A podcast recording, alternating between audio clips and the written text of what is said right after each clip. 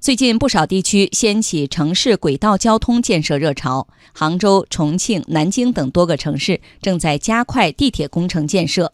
一些早先获批的项目在近日开工，西安、武汉、徐州等地的后期轨道建设规划正在等待审批之中，部分有望近期获得通过。专家分析，加大城市轨道交通等基础设施投资，并不意味着搞大水漫灌式的强刺激，而是重在稳经济、补短板。央广经济之声记者王建帆报道。媒体报道，暂停一年后，国家发改委上月重启了城市轨道交通项目审批。比如一周前，总投资约九百五十亿元的苏州市城市轨道交通第三期建设规划获得批复。还有消息说，杭州机场轨道快线正在等待审核，力争八月底获得批复，年底前开工建设。西安市地铁三期规划的审批也在紧锣密鼓地进行。与此同时，杭州、重庆、南昌、石家庄等城市正在加快地铁建设，一些早先获批的项目最近开工。国家发改委综合运输研究所城市交通运输研究中心主任陈世东说：“随着新的审批条件确定，有的地方城市轨道交通项目获批是正常情况。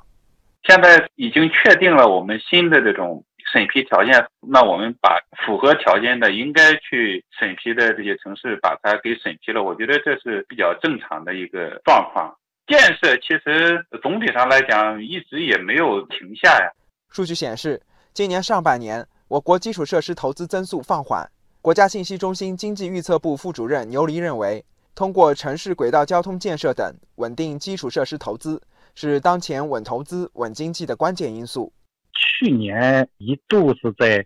清理规范地方政府的举债融资，那么今年初呢是清理规范了 PPP 项目，轨道这交通啊这些方面的项目呢不规范的暂停了。但是今年以来，基础设施建设的投资增速减速的，相对而言，我们制造业投资是稳中略增的，房地产投资是好于预期的，而整体投资为什么下来呢？就是基建掉的多了。所以呢，要稳定基建投资是稳定整体投资，也是稳定我们宏观经济的一个关键因素。业内人士分析，轨道交通对经济拉动作用将非常明显。除了建设过程中相关产业直接受益外，房地产、商业等都是未来经济增长点。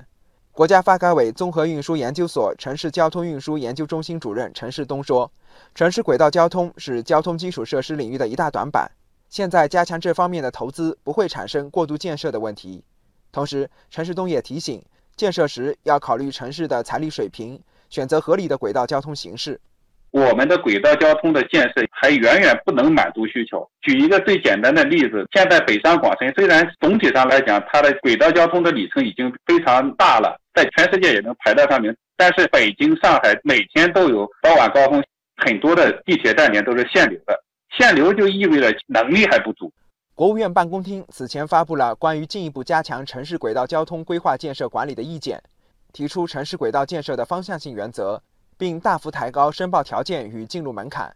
有分析说，这给相关城市轨道交通建设的盲目热情降了温。国家信息中心经济预测部副主任牛黎说：“加强城市轨道交通等基础设施投资，并不意味着搞大水漫灌式的强刺激，符合相关的规划。”在基础设施方面有明显的短板需要补的，而不是说我们大规模的铁公鸡啊拼命的上啊，又把投资给刺激起来。